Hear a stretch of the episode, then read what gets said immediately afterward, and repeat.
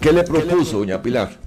Eh, muy, muy, lamentablemente, eh, doña Pilar, en su posición de vehemente defensora del gobierno, entre muchos de los temas que me planteó, me plantearon algunos temas que me inquietaron seriamente. El primero de ellos fue el que me pidió que debiéramos, me refiero a hacer hoy, coadyuvar con el gobierno en el amparo que había presentado la Nación por el tema de Parque Vivo, además de que debiera el diario CR hoy eh, apoyar los intereses del gobierno de que la nación desaparezca, porque según ella convenía los intereses de Cerro. ¿A cambio de qué podía hacer yo para que eh, el medio digital Cerro sea más proclive a las cosas del gobierno? Muy grave.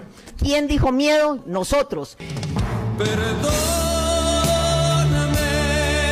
Amplify Radio presenta Ciudad Caníbal el efecto secundario de la información.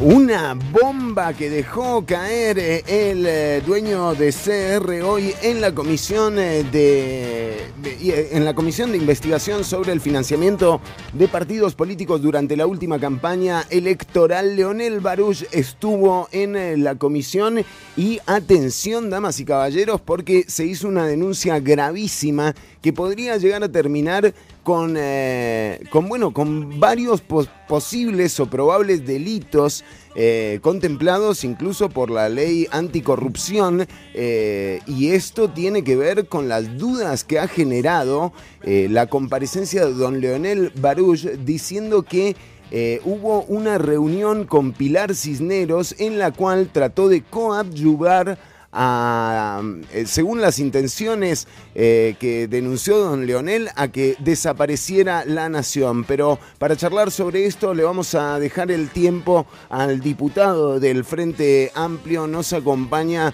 desde la Asamblea Legislativa con una agenda apretadísima, con una eh, comisión que todavía tiene pendiente. más preguntas para don Leonel Baruch. Ariel Robles, le agradecemos el tiempo que le dedica a la audiencia para que nos cuente qué pasó hoy en la comisión, cómo lo vivió y qué dudas le despertó. Hola, hola, ¿cómo está Fernando? Un gusto saludarles y un gusto saludar a la audiencia de Ciudad Caníbal. Eh, agradecerle por el espacio. Eh, justamente creo que usted hacía mención, acabo de conectarme a la comparecencia que se dio el día de hoy en la Comisión de Financiamiento, investigadora de financiamiento de partidos. Desde hace ya varias semanas, eh, el Frente Amplio había presentado una moción de convocatoria a audiencia a el señor Leonel Baruch para que aclarara su relación, ¿verdad?, con el tema de financiamiento de partidos a partir de los señalamientos que había dado ya el Partido Progreso Social Democrático en su momento. Eh, Qué raro, ¿no? Porque, digo, el cuestionamiento viene del Partido Progreso Social Democrático, pero quienes llaman a comparecer a don Leonel Baruch eh, es, eh, bueno, son varios diputadas y diputados, pero por una iniciativa de la moción del Frente Amplio, que era justamente el señalado.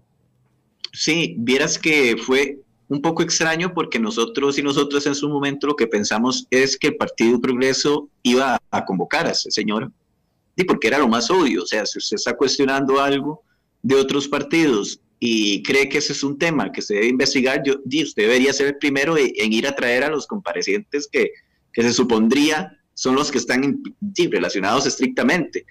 Eh, no sucedió así, nosotros le dimos un tiempo, ¿verdad?, para que esto sucediera. No pasó, Fernando. Entonces nosotros fuimos y lo convocamos en audiencia porque, bueno, si hay que revisar algo, que se revise, ¿verdad?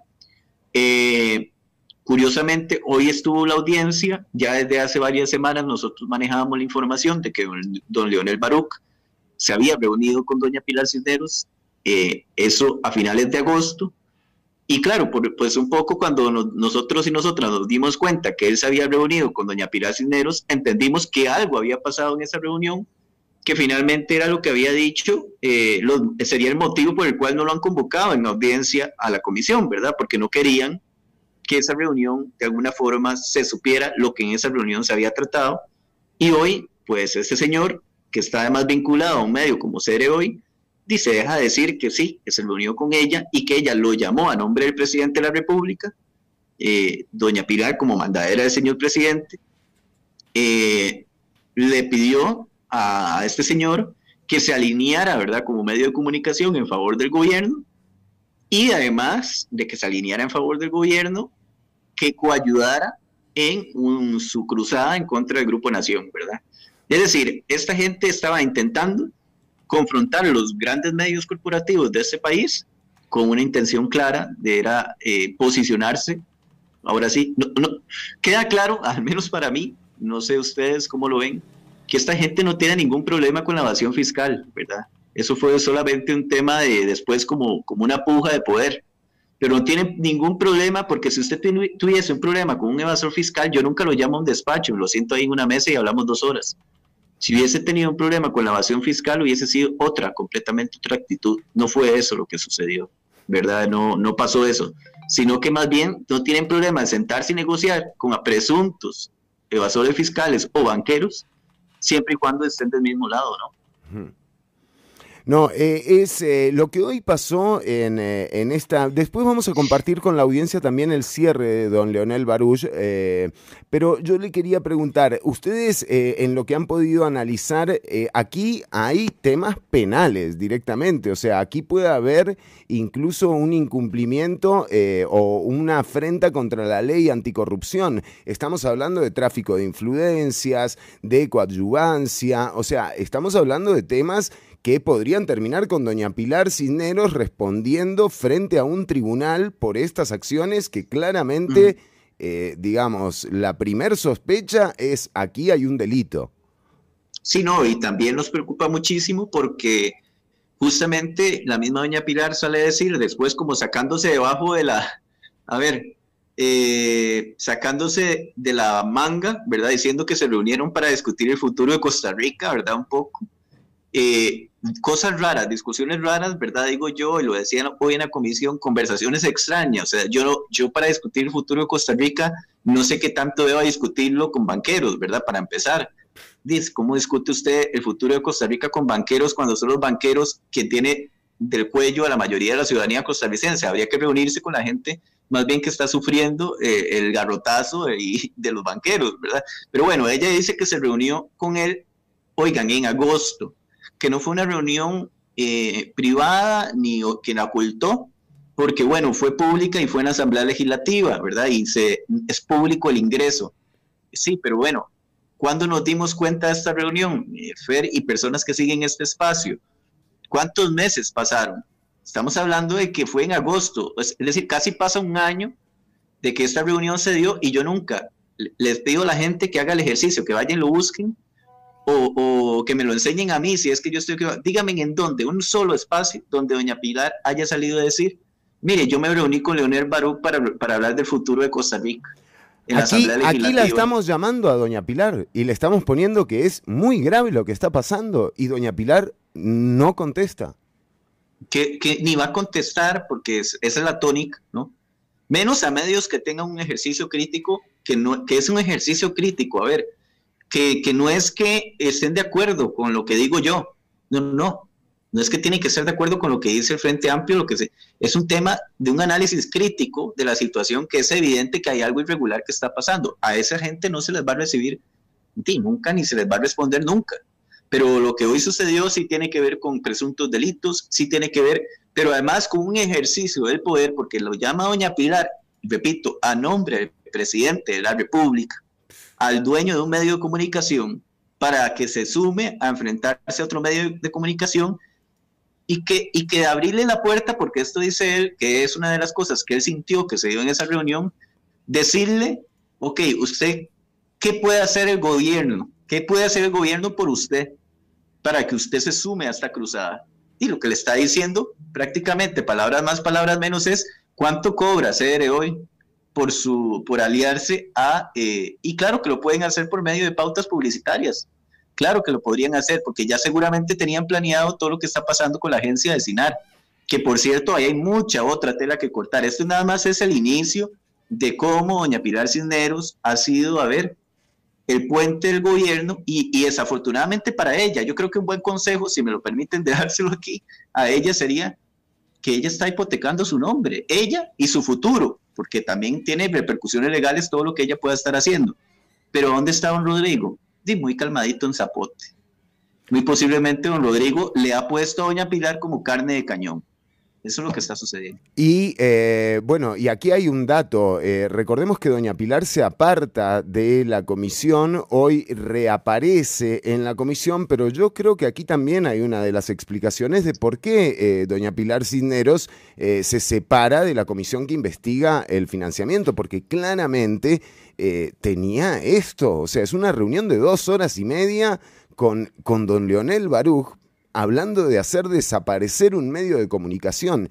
Es que esto es gravísimo, gravísimo, eh, diputado. Y, Fer, yo lo, lo, dije hoy también en, comisión y lo repito y lo repito en muchos espacios. Y es que esto no se trata de estar de acuerdo con la nación y con la línea editorial de la nación, cosa que yo no estoy de acuerdo en muchas de las cosas que creo que los grandes medios de comunicación corporativos hoy sufren hoy sufren de la falta de credibilidad debido a que perdieron la perspectiva a estas prácticas, diputado, a, estas prácticas, porque ¿de dónde viene doña Pilar? ¿De dónde aprendió esto de telenoticias, señora? Usted viene con esa escuela y esto es lamentable porque también es una afrenta contra la credibilidad de los medios de comunicación y lo que tenemos en Costa Rica en este momento es que ganó la falta de representatividad, diputado, y es Sí, sí, de acuerdo un peligro gravísimo. No le quiero quitar más tiempo. Lo, otro, Fer, si me lo permite, no, solamente de, de, de, Teletica, a ver, que ella también trabajó para hacer hoy. Es decir, ella no tiene ningún problema, doña Pilar no tiene ningún problema en el manejo de, que se le pague a medios de comunicación, o sea, de pauta publicitaria. Eh, eh, por eso no podemos permitir caer en el juego discursivo que estamos hoy, en el que quieren meternos de que el gobierno tiene algún interés por democratizar la pauta publicitaria. Eso es falso, es, absolutamente falso. Lo que quiere es politizarla aún más, ¿no? Ya estaba politizada, pero quiere politizarla aún más y decir, a este le doy a dedo, a aquel también le doy a dedo, no importa la institucionalidad, no importa si la institucionalidad lo que está haciendo es regalando plata finalmente, ¿no? Y ahí hay mucho, ya le digo, eh, como que, lo digo como, como premisa en este espacio, hay mucha tela que cortar del rol que ha tenido doña Pilar en el ejercicio, porque recuerden que doña Pilar forma parte de la comisión encargada de comunicación de Zapote. Desde ahí es donde se está direccionando cosas y no se asusta, o sea, no, todas las fechas coinciden. No se sorprendan si esas fechas en las que inició esa comisión, desde ahí vienen las decisiones, por ejemplo, como las de sentar a Leonel Barú, que oiga, que fue que lo mandaron a llamar. Tampoco es que el señor dijo como, mira, es que tengo ganas de ir a reunirme con doña Pilar. Eh, según dice él en comisión, a través de un intermediario le dijeron que si tenía interés él de reunirse con ellos. O sea, lo mandaron a llamar. Estuvo en pelo ese señor de sacar a sede hoy de la lista de la prensa canalla. Estuvo en pelo. Si hubiera aceptado lo que el gobierno dice, no sería hoy prensa canalla. No estaría en ese saco. O sea, ¿cuál es la diferencia en que quién está en prensa canalla y quién no? Di que quien haga caso a Zapote o a doña Pilar Cisneros Gallo no es prensa canalla. Y si no hacen caso, sí es prensa canalla. Esa es la única diferencia. No tiene que ver nada que ver con sus intereses, no tiene que ver nada con democratizar la pauta, no tiene que ver nada con absolutamente nada de eso. La única hilo divisor que dicta quién es prensa canalla o no es estar alineado a los intereses del gobierno, sea pequeñito, grande o mediano. Si usted está de ese lado, no lo es, y si está del otro, sí lo es. Así de simple.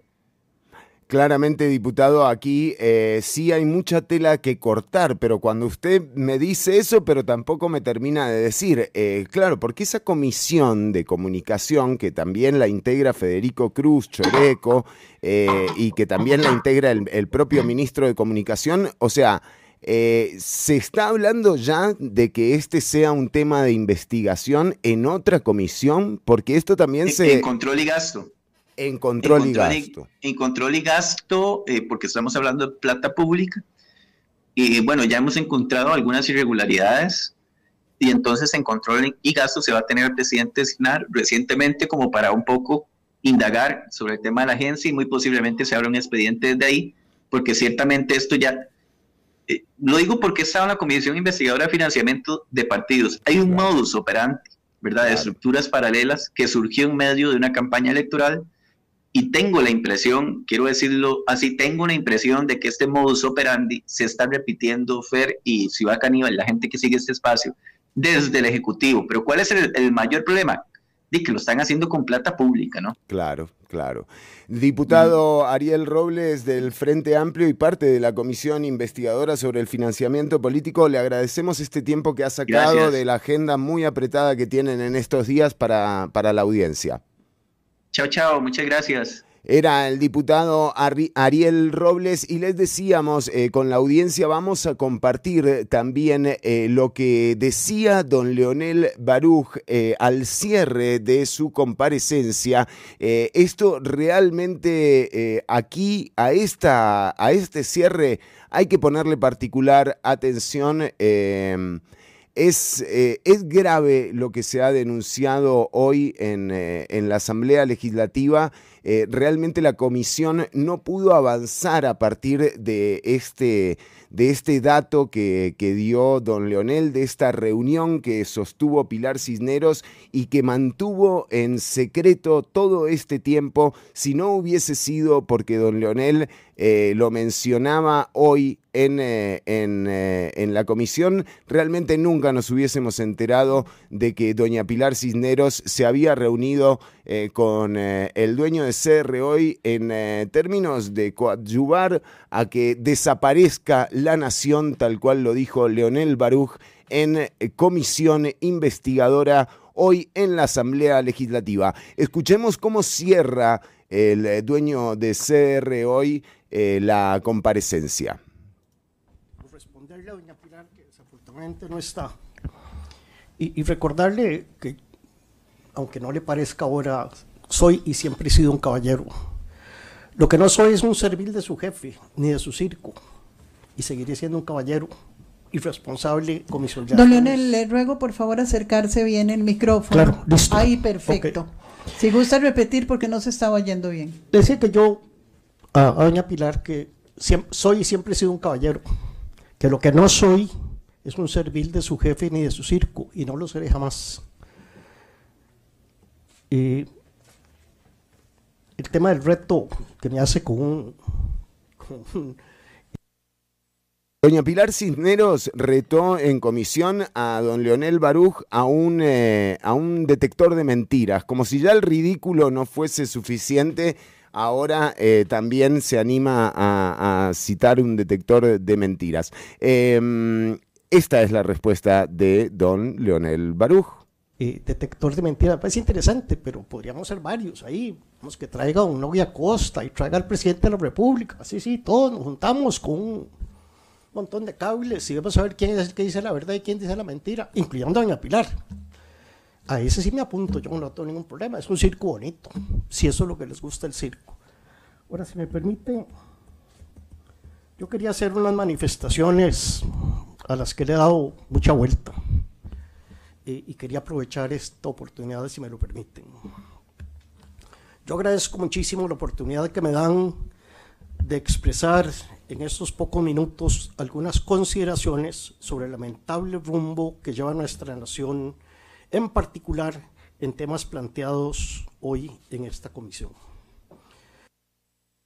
Claro, y aquí eh, es muy difícil. Primero que nada vamos a darle la bienvenida a nuestra invitada eh, de hoy, nuestra segunda invitada de hoy es eh, Juliana Martínez. Juliana, realmente le agradecemos el tiempo que hoy le vamos a dedicar también a hablar un poco de esto que habla eh, don Leonel Baruch, ¿no? De las amenazas que se están generando en torno a esa idea de el ser costarricense y a un pacto social que hizo que Costa Rica destacara a nivel global, como lo es el ataque constante que ha recibido la Caja Costarricense del Seguro Social en los últimos días y por parte de su propia presidenta ejecutiva y con las acciones de no pago de la deuda del gobierno. Juliana Martínez, un placer tenerla en Ciudad Caníbal.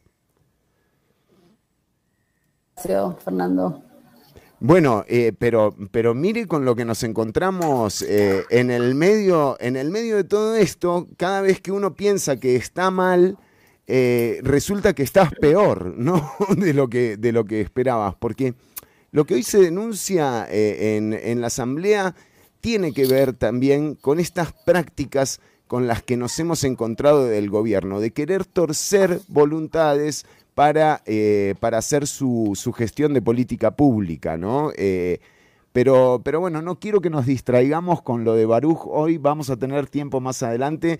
Aprovechemos el tiempo eh, en el que te tenemos a vos para hablar de la Caja Costarricense del Seguro Social. Vez el puente, Fernando, es que eh, realmente hay, hay, fuerzas decididamente construyendo una, ciudad, una sociedad caníbal.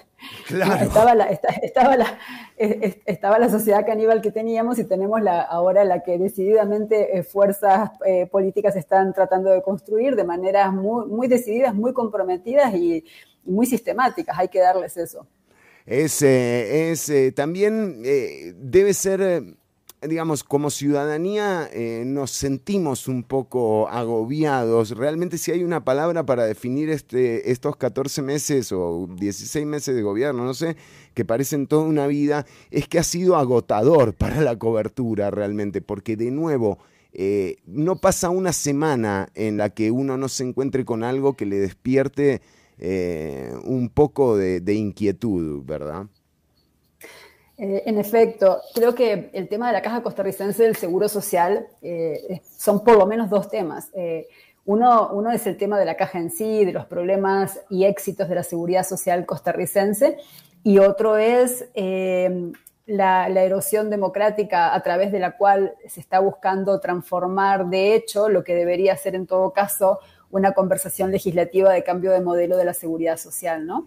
O sea, en, en nuestro país el Poder Ejecutivo en principio está para ejecutar el marco legal existente, no para cambiarlo de facto. Y lo que hemos estado viendo en las últimas semanas es un gobierno que básicamente ha tomado por asalto la conducción de una institución que tiene máxima autonomía en el país eh, la ha tomado por asalto la Junta Directiva a través del nombramiento a dedo de los representantes laborales, sindicales, solidaristas, cooperativos, eh, a través de una destitución de, de, de, de, personas que estaban antes, que bueno, están siendo impugnados eh, por el, el poder, en el, ante el Poder Judicial, pero también un asalto a la conducción tecnopolítica de la institución. Eh, pensemos que hoy por hoy la presidenta ejecutiva de la Caja es también gerenta general, acaba de nombrar eh, básicamente a dedo a, las gerencias de logística, de infraestructura. Eh, básicamente es una toma de toda la cúpula, de toda la conducción de la Caja Costarricense del Seguro Social. Eh, yo, bueno, me conocí, Fernando, tengo por lo menos 10 años de estar siendo parte de un movimiento de gente que ha venido señalando que la seguridad social en Costa Rica es como un roble que tiene matapalo, que hay que quitarle al palo para que el palo sobreviva y que por lo tanto es importante no solo pensar en los ingresos, que son necesarios porque sin cacao no hay chocolate, pero también en cómo se usa el dinero en la institución. Tengo mucho tiempo de trabajar en eso y de apoyar a gente muy valiente que ha puesto distintos tipos de denuncias a lo largo del tiempo, gente que también ha hecho documentales maravillosos eh, como La Caja de Pandora. Eh, así que a mí nadie me puede decir que me estoy asomando a esto desde la semana pasada, desde mucho antes de que, creo yo, que doña Marta Esquivel se diera cuenta que en la seguridad social hay problemas de usos de recursos, eh, mucha gente viene trabajando en ello. Eh, el problema es cuando, eh, cuando el conflicto, los conflictos de intereses o el sacar el matapalo se confunde con talar el palo, ¿no? Y yo creo que la semana pasada tuvimos una muestra de, pues, de un espíritu decidido en esa línea.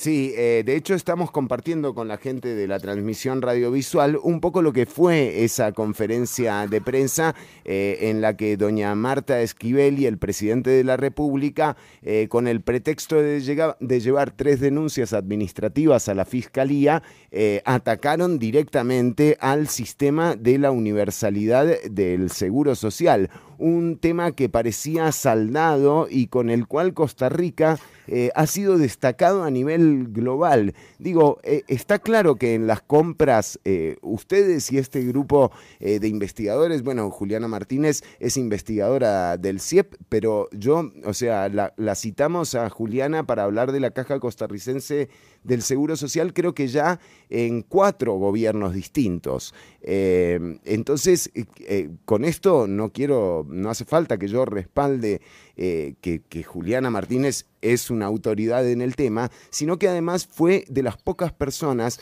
que nos advirtió durante la reforma fiscal que el gran problema que venía con la reforma no era el IVA, no, que acá había que ponerle un ojo especial a la regla fiscal y en efecto, eh, desgraciadamente, Juliana, eh, no se equivocó eh, usted.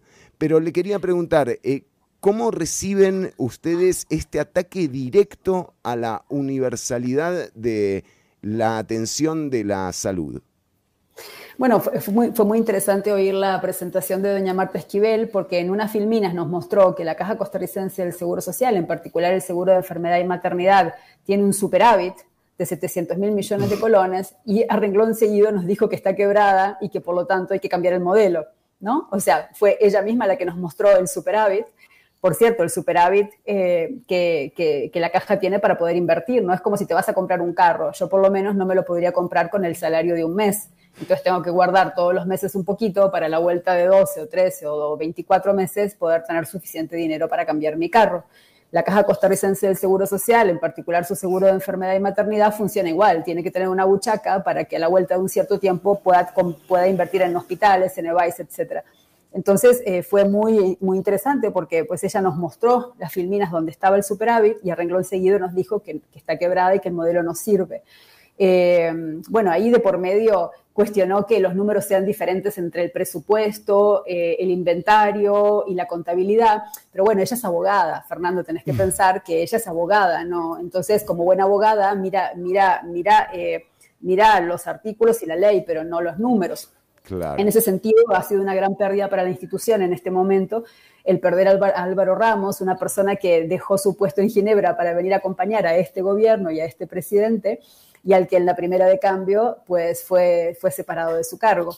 Eh, en esto también quiero señalar que, eh, digamos, parte del problema que tenemos en este momento es que tenemos un liderazgo eh, basado en la polarización y basado en la, en la, eliminación de la disidencia. Yo creo que mucho más allá de qué pensamos que, que, que, funciona bien en la caja y qué funciona mal y cómo habría que mejorarlo, hay una línea divisoria entre quienes piensan que la deliberación y la, opinión del otro y de la otra vale la pena y quienes piensan que cualquier opinión que no sea la mía eh, hay que eliminarla. Y lamentablemente este gobierno a mayo había perdido dos personas en su gabinete por mes. Así que eh, ha dado una muestra muy, muy fuerte de intolerancia eh, a la disidencia.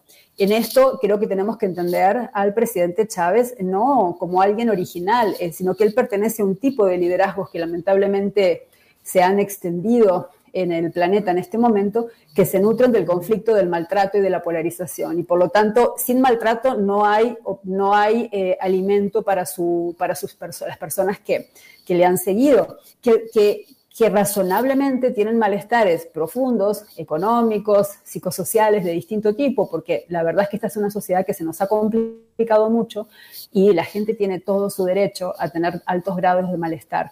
Entonces, estos liderazgos, como el del presidente Chávez, son muy buenos para canalizar malestar en el estilo tirar piedra para todo lado a ver quién cae en el camino.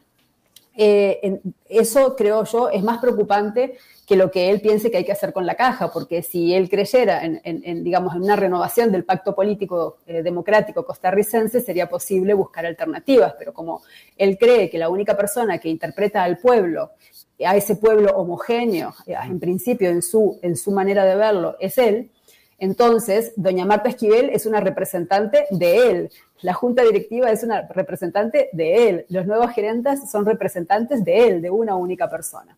Y hay una razón por la cual la democracia es un mejor sistema que otros en el mundo, y es que todas las personas somos falibles, tenemos visiones muy parciales de la realidad, y la única manera de encontrar caminos que, puedan ir resolviendo los problemas de una sociedad es eh, a través del caleidoscopio, que es una sociedad, una diversidad de visiones, experiencias, opiniones, ¿no? Eh, por eso también, después de la Guerra Civil del 48, una cosa que hizo la Constitución Política fue restringir los poderes presidenciales a través de creación, por ejemplo, de instituciones autónomas. ¿Para qué? Para que la investigación universitaria no esté en manos del partido de gobierno, del partido de turno, y no sea entonces cortoplacista a lo que le guste a ese gobierno. O para que la salud o la protección de la vejez, que son inversiones de muy largo plazo, no dependan de la visión que una persona tiene del Estado. Lo preocupante que estamos viviendo es que el gobierno nos está diciendo que sí, que la autonomía es linda, pero le queda incómoda, igual que le queda incómodo la, libre, la libre expresión de la prensa. O sea, hay, una, hay un paralelismo muy grande entre sí, sería lindo respetar ejercicio, el ejercicio periodístico, pero me incomoda, entonces no lo respeto. Sería lindo tener servicios de salud para todos, pero no es viable, entonces lo elimino. Es decir, transformaciones muy profundas por la vía de los hechos. Hmm. No, esto eh, realmente cuando vamos, vamos a compartir un poco, porque también eh, doña Marta Esquivel se anima en la última filmina, porque es que esto a mí me sorprende, ¿no? Porque mm, es la misma noticia de hace 23 años, cuando empezábamos el programa. Eh, quiero decir, ya hemos visto a gobiernos intentar beneficiar a ciertos sectores de la salud privada pero cuando vemos esta intención tan marcada, yo ya me pregunto, o sea, ¿qué es lo que busca el gobierno con esto? ¿No? O sea, ¿es, ¿es eliminar las cargas sociales? ¿Es solamente pegarle un cachetazo más a la caja costarricense del Seguro Social?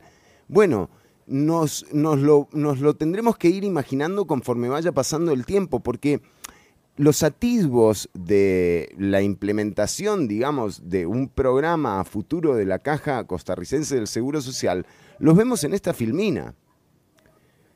O sea, vamos a hacer EVAIS hasta donde alcance la cobija, es el término técnico que usa la presidenta ejecutiva de la Caja Costarricense del Seguro Social. Creo que, perdona que interrumpa, Fernando, pero creo que nos han dado una cosa muy positiva de la conferencia de prensa de la semana pasada, fue la verbalización de lo que se quiere hacer. Nos dijeron que no, no se vale un sistema para todos y todas porque no es viable financieramente, a pesar de que hacia dos minutos nos había mostrado que estamos ante una institución con superávit. Y eso a pesar de la deuda del Estado con la caja y eso a pesar de la inversión millonaria que la institución tuvo que hacer para enfrentar el COVID. Eh, se nos olvida a ratos que venimos de una pandemia y que la institución que más recursos tuvo que destinar para ello fue la Caja Costarricense del Seguro Social, que fue por eso además que la Asamblea Legislativa se comprometió a destinar un 10% de todos los nuevos préstamos que el país contrajera con el exterior para contribuir a cerrar la deuda, porque la, deuda se ensancha a la caja desembolsar recursos para muchas cosas que fueron necesarias para enfrentar la pandemia. Em, em, y, a pesar de eso, el gobierno tiene, por ejemplo, 27 millones de dólares eh, engavetados que no quiere transferir porque como la caja está quebrada, no le quiere transferir los recursos que son de la caja. Esto es como que yo le debiera al banco y como no le quiero pagar, yo dijera que en realidad el banco está quebrado, no le voy a pagar porque de qué sirve que le pague si el banco está quebrado. Entonces, eh, muerto el acreedor, muerta la deuda. O sea, es ese razonamiento, muerto el acreedor, muerta la deuda. Ahora, ¿qué más nos dijo la presidenta ejecutiva eh, y también el presidente la semana pasada? Que la seguridad social debe ser para quienes están asegurados, a las personas que tienen seguro y las que no, no. Pero también nos dijo, nos dio a entender que esas personas aseguradas son solo las que pagan. ¿Por qué? Porque en este país hay muchas personas aseguradas por el Estado. En realidad, el 92% de la gente está asegurada de alguna manera, sea que paga la persona porque trabaja asalariada, sea porque es autoempleada, entonces, no sé, vende tal vez en un tramo en el mercado y paga su propio eh, seguro. También está asegurada porque son los hijos, las hijas, el papá o la mamá mayor, eh, adulto mayor de alguna de esas personas. Eh, y bueno, también hay personas aseguradas por el Estado, que son personas bajo la línea de pobreza, muchas de ellas mujeres a cargo de hijos e hijas que están trabajando de manera no remunerada en la crianza o que no encuentran un trabajo remunerado y el Estado paga el seguro por el Estado, ¿verdad? Entonces, el Estado no está pagando el seguro de esas personas y como no paga el seguro de esas personas, dice que este seguro es solo para asegurados que pagan. ¿Te das cuenta? Hay un 23% de personas en el país, Fernando, que son personas aseguradas familiares. Lo que yo entiendo que el gobierno nos está diciendo es que el seguro de enfermedad y maternidad debe ser solo para quienes pagan, para las personas aseguradas que pagan. Entonces, eh, lo, que nos estamos, eh, lo que nos están dibujando es un camino de que las personas que pagan tengan acceso, las que no pagan no tengan acceso, pero además que las que pagan paguen eh, de su bolsillo complementos, copagos. Es lo que nos dijo el gerente médico hace tres semanas, nos dijo, para cerrar las listas de espera, lo que vamos a hacer es que le vamos a pasar un monto a proveedores privados y la gente va a pagar un adicional, porque bueno, eso es muy costoso, entonces hay que pagar un adicional, ¿verdad? Básicamente nos están diciendo, la caja no está quebrada, pero nosotros la estamos quebrando para fondear la medicina privada. Básicamente es eso, pero es la primera vez que se explicita de esa manera, eh, tan, claramente, tan claramente puesto eh, por parte de autoridades eh, a cargo de la, institución. Por, por, parte de autoridades que han roto todos los pesos y contrapesos que había en la institución. Y ojo que yo pienso que es muy, muy positivo cuando se renuevan los cuadros gerenciales, es muy positivo. De hecho, la comisión de notables, de la que yo, que se llamó así, ¿no? De notables. Yo soy una ex notable. ¿eh? Este, esa comisión de notables, eh, hablada ahora, recordada ahora por esta ex notable, em, planteó en el 2010 y 2011, eh, perdón, 2011-2012, que era muy importante renovar los cuadros superiores de la institución mediante concursos públicos, mediante evaluaciones de, idoneidad técnica, para oxigenar la caja ¿verdad? Porque igual que una casa necesita oxígeno y necesita nuevas ideas. Así que por ahí, o sea, yo no tengo un particular apego a los cuadros gerenciales actuales, pero lo que sí es importante es que sean cuadros gerenciales que sepan de lo que hacen y que sean elegidos de manera transparente. Y lo que no es... Eh, lo que no es un buen pronóstico es que esas personas sean nombradas a dedo bajo la premisa de que nadie va a cuestionar ninguna decisión que se tome.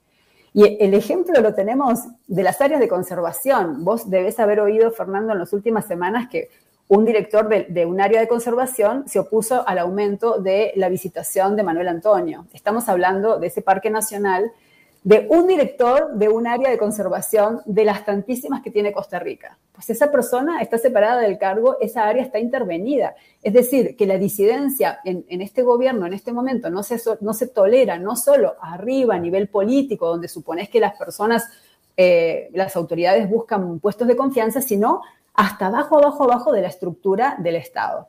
¿Qué podemos esperar de esa concentración de eh, poder? Pues me temo que nada bueno. No, no, no. Eh, ah, pero además, eh, estamos viendo otro. Em, el jueves que viene lo tenemos al expresidente de la Caja Costarricense del Seguro Social, don Álvaro Ramos, eh, porque también está ese famoso debate. Y es que es complejo para la ciudadanía cuando los dos dicen que mienten, ¿no?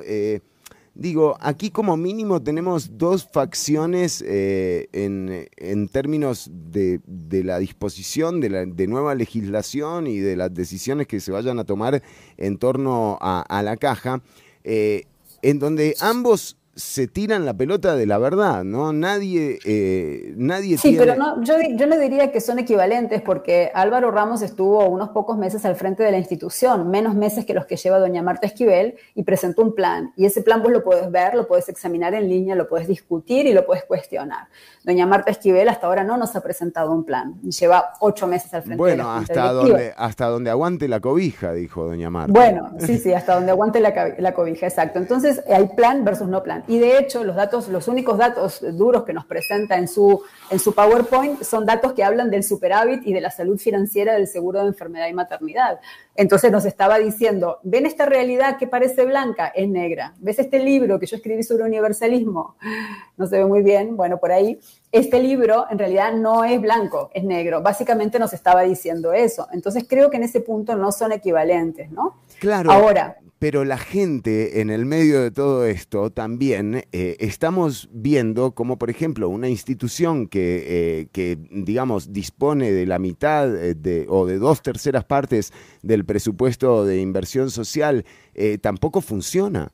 Y es que esto también es una realidad. Tenemos una caja con servicios malos, con listas de espera inacabables, con cuestionamientos en torno a las compras, eh, con una infraestructura eh, que cerca de, lo, de ser un precario, cuando uno... Bueno, pero eso es una generalización que yo no comparto, ¿verdad? O sea, yo lo que creo es que tenemos una institución con matapalo y igual que si vos tenés hormigas en tu casa y vos sos dueño de tu casa, vos no te vas a alquilar una casa porque hay hormigas en tu casa, sino que buscas ver cómo sacas a las hormigas.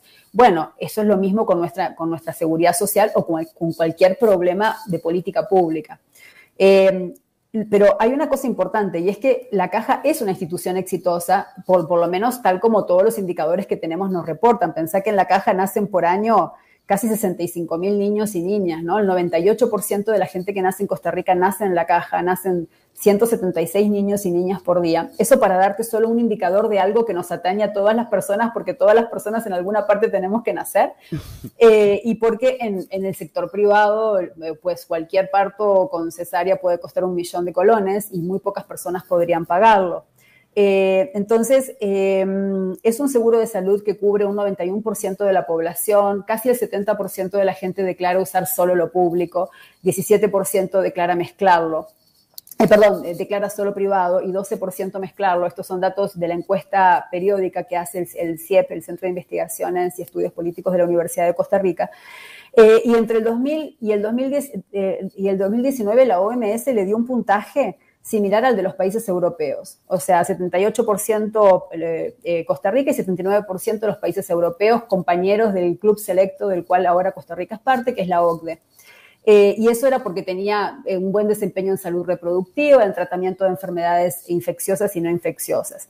y la satisfacción, hay una encuesta de Gallup, porque una cosa es lo que me dijo mi vecina versus lo que te dijo la vecina vos, y otra cosa es un análisis sistemático de la opinión de la población. Según una encuesta global que hizo Gallup, el 63% de la gente, en comparación al 71% promedio de los países de la OCDE, está satisfecha con los servicios de la caja. Pero hay dos puntos que vos bien mencionás, donde, donde nos aprieta el zapato, la programación de citas y las listas de espera.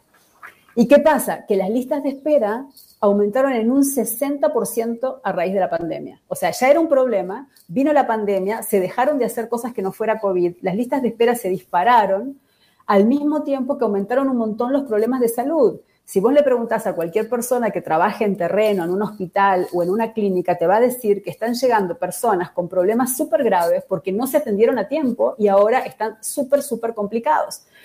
Entonces, no solo es que eh, se aumentaron las listas de espera por, por la pandemia, sino que la pandemia, a raíz de que estuvimos atendidos por control remoto, eh, se generaron nuevos problemas de salud, más las consecuencias del COVID-19 que recién estamos empezando a entender, todos los problemas generados por el COVID, de larga duración. Entonces, em, solo en el 2020, de acuerdo al informe del Estado de la Nación, se hicieron 60% menos de cirugías que las previstas, solo ese año. O sea, en lugar de 102.000 que estaban programadas, se hicieron 40.590. O sea, imagínate lo que significa eso si tu, si tu vida depende de esa cirugía. De hecho, yo en mi vida, solo en mi vida, y me imagino que podemos hacer un recuento de otras vidas, solo en mi vida hay una persona que era entrañable para mi familia, que falleció, no por COVID, sino por una cirugía programada que se desprogramó a raíz de una mujer de 43 años que tendría que estar viva y coleando y dando lo mejor de sí como lo estaba antes de la pandemia. Entonces, yo, a mí no me tienen que contar esto solo por estadística, yo lo he vivido y estoy segura que mucha gente de tu audiencia, Fernando, también lo ha vivido. Ahora, ¿qué hago yo con eso? Entonces tiro el niño con el agua sucia, como tengo problemas de listas de espera, cierro el chinamo con la esperanza de que trasladar fondos al, al sector privado, por ejemplo, me lo va a resolver. Yo llamé la semana pasada a una neumóloga de mi hija que me dijo que me podía dar una cita para dentro de ocho meses. No es cierto que en el sector privado no existen las listas de espera. En el sector privado existen las listas de espera. La diferencia es que, bueno, si tenés 60 mil colones, esperás y pagás en su momento y, en el seguro tenés que esperar eh, contra tu estatus de aseguramiento. Es decir, no es que ese camino nos va a resolver el problema de las listas de espera. Yo creo que lo que es importante es bajar la pelota al piso y separar, hacer una, como una, una columna para las cosas que nos aporta la caja y otra columna para los problemas que tiene la caja. ¿Verdad? Y decir, bueno, esos problemas, ¿son problemas del modelo o son problemas de la ejecución del modelo? O sea, ¿el problema es que está mal hecho en la mesa de dibujo o el problema es que en este momento estamos pasando por una situación muy delicada que combina problemas que traíamos con problemas producto de la pandemia. Yo creo que es lo segundo, ¿verdad? Pero en todo caso, estaría más que dispuesta a que me convenzan de que es lo primero con evidencia y no con ocurrencias.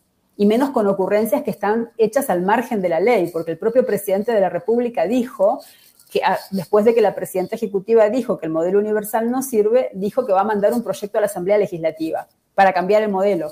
El punto es que mientras el modelo no cambie, él tiene la obligación de honrar la deuda de la caja, tiene la obligación de defender el modelo universal, porque el presidente no es el delegado de la, población costarricense para reformar las leyes, es el delegado para ejecutar las leyes.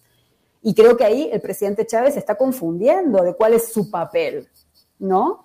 Eh, me parece que además podemos decir, bueno, como yo estoy de acuerdo en lo que él está haciendo, se la voy a dejar pasar. Pero luego será la municipalidad la que sea el enemigo del pueblo. Luego será eh, la AIA, ya fue el ICE. Es decir, esta forma de hacer política pública solo puede eh, ser dañina en la medida que sistemáticamente justifica, eh, tiene la idea de que el fin justifica los medios. No importa saltarme la ley porque el fin es el correcto. Y a lo largo de la historia, cada vez que vos decís que el fin justifica los medios, mucha gente sale lastimada. Sí, sí, se cuentan, se encuentran los, los cuerpos cada vez que se, utiliza eh, eh, ese criterio. Em, y también hay otro tema en este de, de, cuál es el fin, ¿no? Porque uno ve los problemas eh, del gobierno y digamos, los problemas de, eh, estructurales de inversión que tiene el gobierno a futuro y uno ve unas relaciones muy flacas con, el, con organismos internacionales. Bueno, el propio Banco Mundial le tiene prohibida la entrada, pero también tiene problemas con representantes eh, del BID y del BESIE. Y realmente cuando un gobierno no tiene acceso a estos organismos internacionales, en lo primero que piensa es en ver cómo recorta. Y de nuevo, aquí tenemos una institución eh, que tiene un montón de plata a, su disposición, que no está quebrada por más que eh, su presidenta ejecutiva eh, así lo trate de sostener. Digo, esta también es un tema para tomar en cuenta, ¿no? Yo creo que, digamos, hay tres cosas que definen el momento político de Costa Rica para mí en este momento. Uno es ese liderazgo polarizante, digamos, que se nutre de, la, de la exclusión de la diferencia de criterios, no importa cuál sea el criterio, y que básicamente siempre está matando al mensajero para no oír el mensaje. El segundo es la erosión institucional que eso genera, ¿verdad? Porque la caja hoy está, es más débil desde el punto de vista de su autonomía, totalmente más débil que hace un mes y posiblemente lo sea más débil todavía dentro de un mes. Y ese es un problema muy serio. Y el tercer tema es las políticas de austeridad, es decir, eh, nosotros hemos hecho un ajuste estructural avalado por el gobierno del Partido Acción Ciudadana y por Carlos Alvarado. Esto no lo, en todo caso, lo ejecutó el presidente Chávez como ministro del presidente, del expresidente Carlos Alvarado. Pero eh, dicho por el Fondo Monetario Internacional, el ajuste nuestro entre los ingresos y los gastos para que cierren las cuentas se basa tres cuartas partes en reducción del gasto y solo una cuarta parte en aumento de los ingresos. Y esos aumentos de los ingresos ni siquiera del todo progresivo, dicho por el Fondo Monetario. Entonces, en tres años, el gasto público se ha contraído en cuatro puntos porcentuales. O sea, eso es muy violento. Entonces, ¿dónde se refleja eso? Bueno, hoy sale un artículo en la prensa de que estamos en el nivel más bajo de entrega de, bonos de interés social para construcción de viviendas en décadas. Eh, más de 100.000 niños han perdido becas de Avancemos, un 35%, si mal no recuerdo el porcentaje, entre el 2022 y el 2023 el Fondo de Asignaciones Familiares, el que, financia el combate a la pobreza, está en el punto más bajo en décadas de manejo de recursos, justamente por esta idea de que el país tiene que estar más preocupado por la crisis fiscal que por la crisis social que está generando. Y el elefante en el bazar es por qué no tenemos más recursos para inversión, por qué no tenemos más recursos progresivos, por qué cada vez que hemos querido ampliar el pool de recursos que tiene el Estado, eh, es inviable avanzar por esa vía porque hay sectores que, pues, que, no, quieren pagar más. Eh, esto es un problema muy serio en un momento en que la propia eh, OCDE ha dicho que solo en salud, en promedio, los países, por el cambio climático, por todos los shocks que genera el cambio climático, van a tener que invertir por lo menos 1.4% del Producto Interno Bruto. Es decir, que en el momento en que Costa Rica está recortando, recortando y debilitando la capacidad del Estado de hacer cosas por el bienestar de la población, en este mismo momento es cuando organismos internacionales como la OCDE recomiendan ampliar el margen de acción para que el Estado esté preparado para hacer frente a los shocks que se vienen realmente es una situación muy preocupante porque no solo estás desmontando los mecanismos eh, que Costa Rica tenía de integración de la población, sino que también estás dejando de invertir en los que vas a necesitar en los próximos 30 años o 20 años o 10 años o 5 años, ¿no? Eh, eso, bueno, como lo decían ustedes, en Ciudad Caníbal la, semana pasada, eh, si la Costa Rica que conocimos sigue existiendo, en tres años nos reunimos en la Fuente de la Hispanidad, decías vos. Yo lo que digo es que hay que, e, este, este es un momento tan delicado para que nadie apele a que alguien más está haciendo algo. Es decir, que cada quien tiene que ver cuál es su ámbito de acción y no solo preocuparse, sino ocuparse para ver cómo puede detener esta avalancha de eh, jugar con cosas que no tienen repuesto. Hay una cosa que es clara, Fernando, y es que el mundo cambia muy aceleradamente y hay muchas cosas que hay que transformar.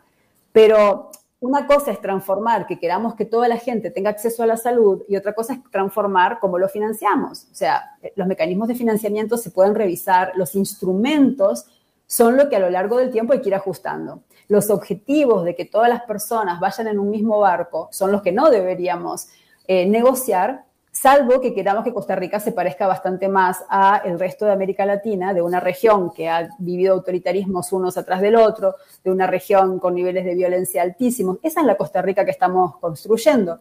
Y para el gobierno parecería que el aumento de los asesinatos está separado de la disminución de la inversión en educación cuando en realidad eh, eh, menos inversión en educación hoy es más criminalidad mañana. Eso no hay que ser premio Nobel para saber que es así, está sumamente estudiado por el Programa de las Naciones Unidas para el Desarrollo, por Amartya Sen, por tanta gente que nos ha mostrado las conexiones que hay en todo esto.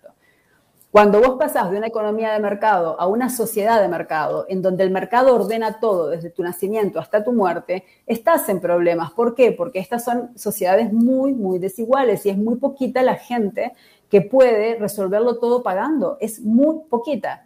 Es mucho menos que el, que el 10%, mucho menos. Puede ser el 1%. ¿no? Eh, entonces, digamos que tenemos que ampliar la conversación para mirar esto, este árbol que es la caja, que es un roble, que es un árbol tan importante, pero no deja de ser un árbol en un bosque más grande que ella.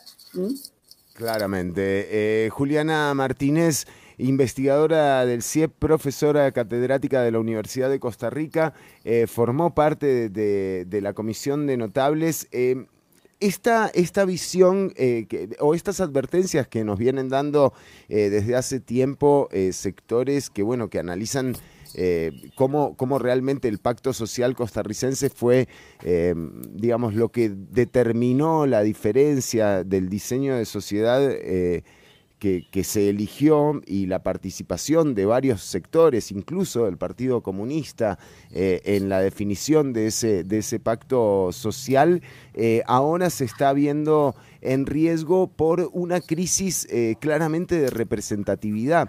Y es que cuando uno analiza, eh, y, en esto por supuesto agradecería que me contradigas también, Juliana, eh, pero cuando uno analiza con cuántos votos pasó Rodrigo Chávez a la segunda ronda, uno se da cuenta de que es con, con casi el 16, 18% del electorado. Eso es muy poca gente la que votó eh, en primera ronda por Rodrigo Chávez. Después ya la segunda ronda lo tenés a Figueres y eso inclina la balanza para un lado o para otro. Eh, pero aquí lo que ganó fue el 43% de abstención. Incluso también eh, llegó al 59% en Limón la abstención. Entonces, esa crisis de representatividad que hoy gobierna, porque hoy gobierna esa crisis de representatividad, digo, ¿dónde encuentra la contraparte en términos de articulación social? Porque es difícil, ¿no? Sí, hay dos cosas ahí que me gustaría comentarte. Uno es que finalmente liderazgos populistas, em, digamos, autocráticos, liderazgos que se arrogan el poder de la verdad y que desechan a todos los demás y que, y que consideran que pueden ejercer una representación del pueblo de una manera directa y sin que quede muy claro quién de todas las personas que somos parte del pueblo es el pueblo eh, digamos, se han extendido mucho, en muchas partes del mundo por crisis de representatividad, como bien lo está señalando. Es decir, es el triunfo de Chávez, producto, como lo señala María José Cascante y Jesús Guzmán, de un largo proceso de atomización del sistema de partidos y de un largo proceso de aumento del abstencionismo, es decir, de la gente que no considera que vale la pena votar porque no considera que la democracia pueda resolver sus problemas. Y ese es el tema central, porque finalmente Chávez es producto de esa realidad, él no la crea, él luego lo que hace es capitalizar eh, una narrativa, o sea, es, una persona, me parece a mí, que no tiene claridad de política pública, eh, que improvisa y va por un lado y para otro, y por eso ha tenido que deshacer muchas cosas que ha tratado de hacer, pero por otro lado es brillante comunicativamente y es capaz de construir narrativas, sea que estén asentadas generalmente están asentadas en medias verdades, como el conflicto de interés en la caja existe, existe La caja de Pandora, un documental brillante de Pablo Cárdenas, del que yo tuve la dicha de participar, existen las denuncias de, eh, Daniel Muñoz Correa, un, valientísimo exfuncionario, digamos, de alto nivel de la caja que fue acosado laboralmente por denuncias, existen las listas de espera, es decir, en base a todas esas verdades, el presidente Chávez nos hace una devolución que es ergo, eh, ergo, eh, esto no sirve, ¿verdad? Pero hay una realidad en la que él se apoya y lo cierto es que muchas personas durante mucho tiempo han encontrado más cómodo no ir a fondo de esos problemas que, eh, digamos, que, que, finalmente ir al fondo. O sea, ha sido más cómodo dejar pasar en muchos casos y esta realidad que se nos devuelve nos golpea en la cara producto de esa acumulación de problemas. Entonces, eh, sí, podemos seguir hablando del presidente, pero también mejor que tal hablar de los problemas que permiten que este tipo de narrativas sean tan exitosas eh, y cómo encontramos eh, alianzas entre sectores muy diversos, pero que, que, pueden tener visiones hasta opuestas de la realidad, pero que coinciden en que la democracia es mejor manera de resolver los problemas que la antidemocracia, ¿no? Y eso incluye partidos políticos, pero también sociedad civil organizada, ¿no? Decía Jorge Vargas Cuyel en un artículo, en una columna de opinión, que eh, Costa Rica eh, nunca había tenido un mutismo, que venía de un mutismo social muy grande desde el 2021, una suerte de parálisis en las vocerías de distintos sectores, no solo sindicales, que quedaron muy agotados después de la aprobación de la reforma fiscal del 2018, sino de todos los sectores, ¿verdad? Y yo creo que recién ahora estamos empezando a ver esa articulación con movilización de, por ejemplo, de, las personas agricultoras en marzo, que convocaron a un pacto intersectorial, ahora de las universidades y de las eh, organizaciones vinculadas a la educación pública para mañana 20 de junio. Hay un despertar, digamos, de la acción colectiva, pero lenta. Eh, y yo creo que parte del tema aquí es cómo eh, distintos actores de la sociedad. Eh, recuperan la voz, la voz con Z, ¿no? Decía Albert Hirschman que cuando vos tenés en un colectivo mucha lealtad y poca voz, eh, lo que tenés es una decadencia de ese colectivo. Acá necesitamos voz, o sea, que la gente pueda, yo pienso, por ejemplo, en las personas funcionarias de la caja, que tienen muy claro el trabajo que hacen y, que, están, ahí en la primera línea lidiando con, todo lo que están lidiando, esas personas deben tener muchas visiones de lo que está pasando hoy. Ojalá las puedan articular. Están sindicalizadas en buena hora, no creen en los sindicatos, bueno, que busquen otras maneras de expresarse, de conversar, de formar opinión, pero que no piensen que este es un tema de los de arriba, porque si dejamos esto en manos de dos o tres personas pensando que esas personas lo van a resolver por nosotros, lo que vamos a tener es un cambio, un día esto nos levantamos en la mañana, la realidad ha cambiado radicalmente para mal y no vamos a poder decir, eh, eh, no vamos a poder quejarnos, ¿verdad? Porque, bueno, pues tuvimos la oportunidad de hacer uso de la voz, de la democracia, ¿verdad? Mientras existe eh, la posibilidad de manifestarse. Entonces, yo creo que este es un momento que, realmente llama a las personas, desde muy distintas maneras de, de expresar su opinión, a hacerlo. Y ojalá no con rabia solamente, que es lo que estamos viendo mucho en redes sociales, una gran canalización de rabia, porque la rabia es un sentimiento que te enferma, adentro, el cuerpo, a vos, al rabioso. Vos pensás que vas a enfermar al, al sujeto de la rabia, pero en realidad te enfermas vos y realmente no construye soluciones, ¿no? Entonces, con unas propuestas o con otras, este país necesita reencontrarse para tener espacios de escucha y de conversación en torno a esas soluciones. Yo creo que eso es urgente y es urgente de, muy distintas maneras. La, cultura, el mundo de la cultura nos dio una lección de, manifestación hace nada, ¿verdad? Y además de maneras tan creativas. Tal vez uno de los retos es que todos estos sectores que están siendo eh, maltratados, porque yo creo que lo que está ocurriendo en este momento es análogo a, la violencia de género, ¿no? Que es te pego, te pego, te pego porque te quiero. Por ejemplo, a la caja, no te doy el dinero, no te doy el dinero porque te quiero salvar, ¿no? O sea, te maltrato porque te quiero. Es un patrón es el de acosador, de acosador, es eso. Exacto, de violencia de género, es un patrón de ese tipo. Entonces, eso, yo creo que si eso no nos une, no sé qué nos puede unir, porque realmente estamos enfrentando problemas muy parecidos a través de eh, el sector público con la prensa, con los gobiernos locales, es decir, trasciende incluso al sector público, aunque el sector público es eh, tal vez el principal sujeto de los panchos, ¿no? de los golpes, eh, pero, pero trasciende al sector público. Y yo creo que quienes no, no, no asuman el riesgo de, de la voz hoy serán los próximos mañana porque estas lógicas uno sabe cuándo empieza, pero no sabe cuándo terminan, son como una bola de nieve. Y tenemos alrededor nuestro en Centroamérica el peor momento político de Centroamérica después de los acuerdos de paz, de la mano del cierre de espacios democráticos que empezaron con cosas como prensa canalla, sicarios, eh, es decir, que empezaron con violencia verbal y que luego se fueron trasladando de múltiples maneras a violencias prácticas, eh, aunque yo diría que lo verbal es bastante práctico, pero trascendiendo lo verbal, y aunque Costa Rica tiene una gran fortaleza institucional y una gran fortaleza democrática, lo cierto es que esas fortalezas, igual que se construyen, se destruyen, no son divinas, no, no, no son, eh, no, están, eh, eh, digamos, al margen de, los cambios que ocurren, así como se construyen, se pueden destruir.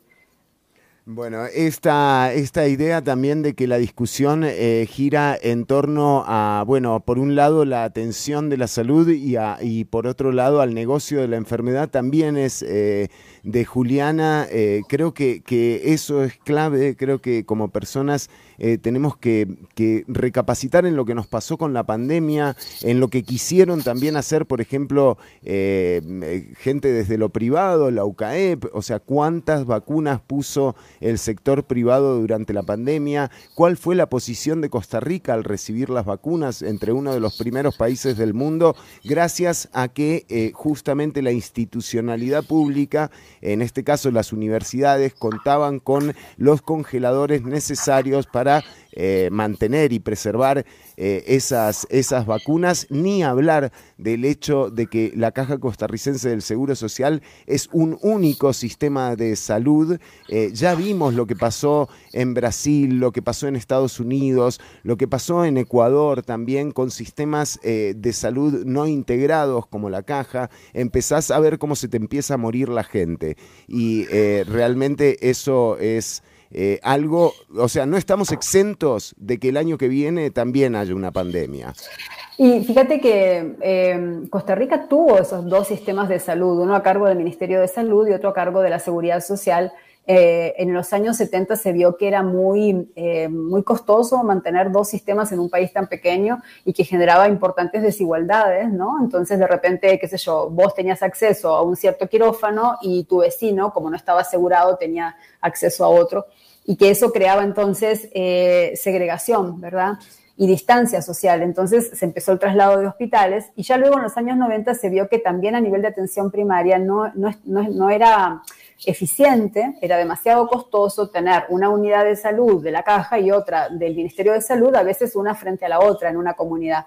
Y por eso se, se, trasladaron todos los servicios a la caja y por eso el Estado se comprometió a pagarle a la caja por cosas que a la caja no le correspondían, como por ejemplo vacunar a toda la población, ¿verdad? Porque esa es una cosa de salud pública en donde vos sabes que si vos vacunás a 10% y no vacunás al 60%, esas 10% de personas vacunadas, tiraste la basura el dinero y la salud, porque para que rinda tenés que tener vacunadas a todas las personas eh, por encima de un cierto umbral. Entonces, bajo esa lógica es que se le trasladaron los recursos a la caja.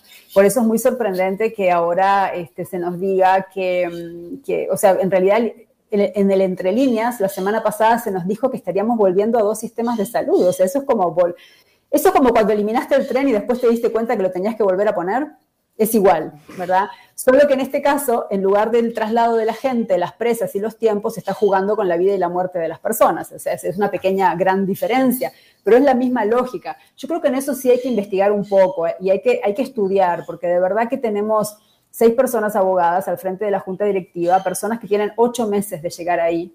Eh, y eh, que se están familiarizando con, de qué va todo esto, ¿verdad? Entonces, yo creo que ahí es muy importante que estas autoridades conversen con la gente que ha venido dándole seguimiento a estos procesos. Muchas de las personas que lideraron la unificación de los servicios está vivita y coleando y pueden conversar con ellos y entender de, qué, va, de qué fue ese cambio.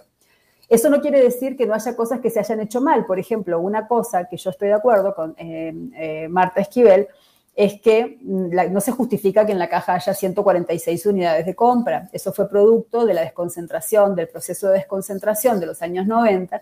Y desde ese momento me acuerdo que mm, yo cuando escribí mi tesis doctoral, eh, escribí sobre esto, sobre cómo al hacerlo, en lugar de abrías montones de ventanillas para el cabildeo eh, del interés privado sobre el uso público de los recursos.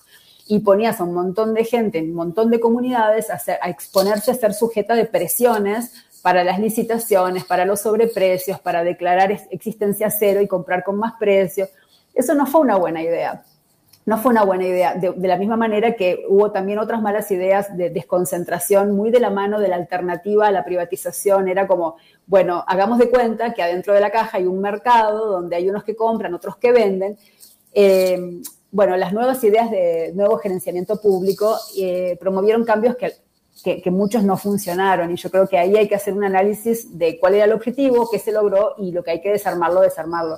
Pero fíjate, Fernando, que son cosas de instrumentos de política, no es el objetivo de cubrir a toda la gente, es el instrumento mediante el cual vos lo lográs. Eso es lo que eh, puede tener problemas y hay que revisar, ¿no? Juliana Martínez, eh, realmente, como siempre, un placer eh, tenerte en el programa y compartir con la audiencia, eh, porque justamente estas voces eh, no han sido convocadas, por ejemplo. No, no, no hay nadie del gobierno que se haya acercado a decir, che, llamemos a Juliana, que, viste, la tiene medio clara, o sea... no, sé si la tengo clara. Lo que te puedo decir es que... clara, no, sí creo que creo que, mm, que, va a hacer falta como, como, mucha, como mucho bajar la pelota al piso en este proceso. Pero te llamaron, te llamaron. No, no, no, no, nadie me ha llamado, pero creo que lo peor que nos puede pasar es eh, jugar con cosas que no tienen repuesto, como dice la canción de Serrat, que es lo que está pasando. Yo decía hace unos meses en un artículo de opinión que el gobierno estaba lidiando con el corazón de la paz social, que es la seguridad social, que es la caja, como en un juego de Shenga, donde va sacando las piecitas a, a ver cuándo se desmorona pero el gobierno siempre me sorprende, eh, digamos, por su creatividad, porque esto más que un juego de Shenga ya es patear la torre, ¿no?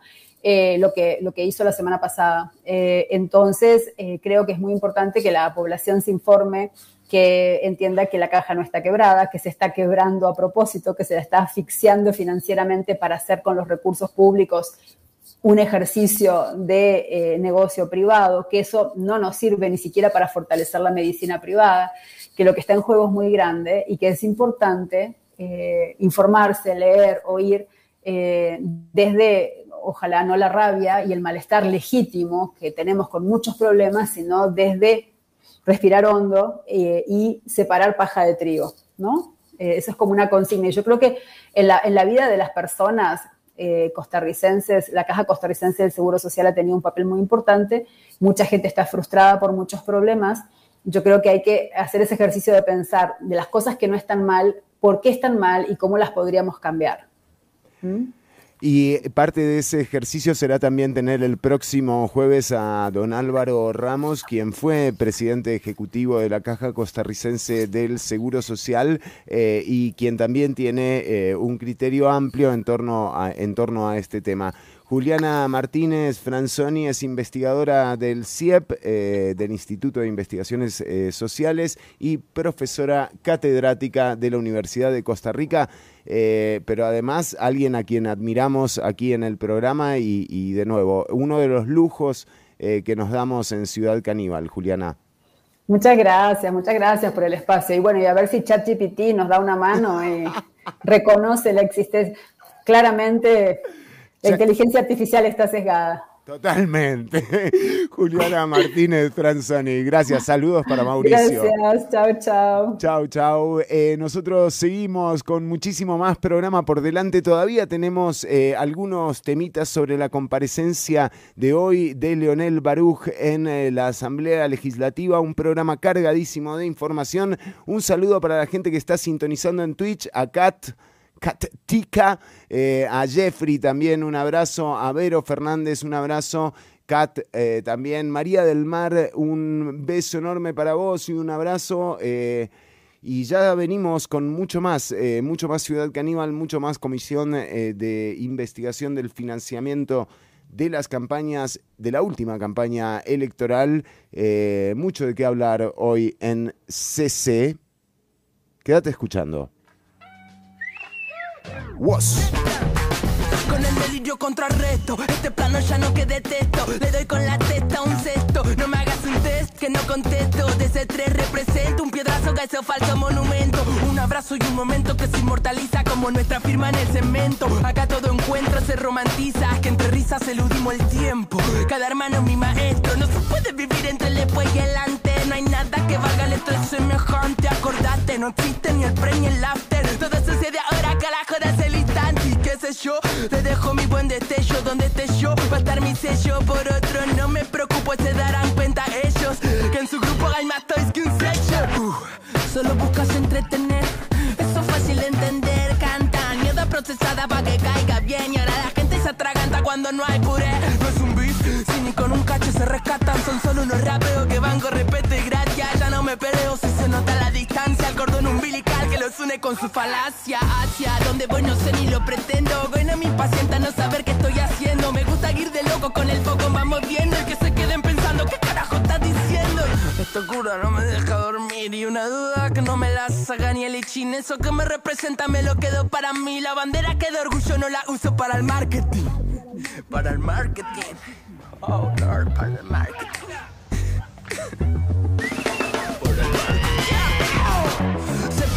Receta, sino que está low. No te salve una pirueta, ni esa de arrancar los pétalos. Ni besar el crucifijo, ni esa jarra de alcohol. Todos somos hijos del auto boicot. ¿Cómo seduciste? Bien que pones el rostro. Aprendimos a coger y no a dejarnos conmover por otro. Ya nos conocemos todo un poco. Si el mundo es un pañuelo que está lleno de moco, podés poner el lomo, pero hasta el toro se cansa. Con palabrería ya no alcanza. Todo lo no llena el vacío de una panza. Que chanza, no le sale bien ni cuando tranza. La gente no solo quiere pan, guacho. Quiere dignidad y la posibilidad de un rancho. Todos poniendo el pecho y tienen derecho un cacho. Sin tener que revolver la esperanza en algún tacho. Y ahora entiendo cuando te importabas Y dijiste que estar tranquilo que es imposible. Y hasta mi rutina tiene que ser consumible. Y yo que habito el día haciendo cosas que no sirven. Que no sirven a tu rey, ni una ley ni a la ley. Que se rigen por el alma con la calma del sensei. Hay que aprender a mirar bien. Que en este mundo ruina hay un Caín por cada vez. Uh, ya me acostumbro al barullo del que llora si callo y le duele cuando hablo mucho. Yo tengo a mi gente que me aguanta sin chamullo. Los que tiran la mala son tan giles que de. America, America has a problem.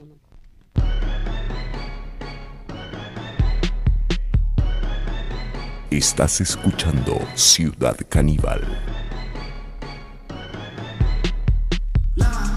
Turboline watcher, PG Lane collar, 911 slider. Look at my garages, synced up, get the genie at the bottle and point at any model.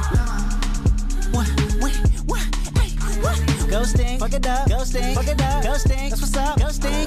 Hey boo, too much capacity to learn me from Google. My mama told me that the money outgrew you. My horoscope said I'm really on my noodle.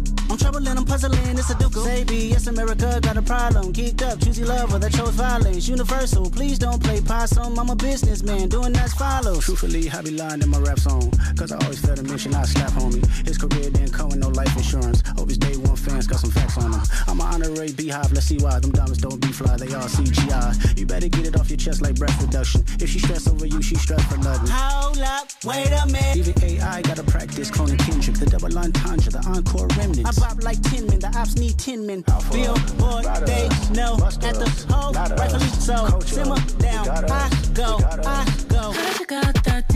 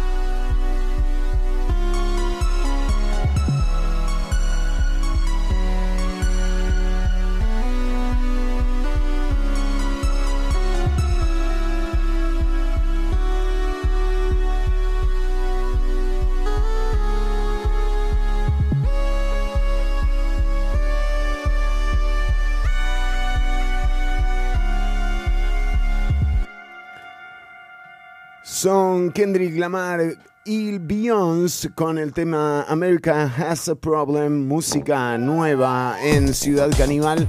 Eh, en minutos nada más vamos a tener acá en, eh, en vivo a don Francisco Nicolás, diputado del Partido Liberación Nacional.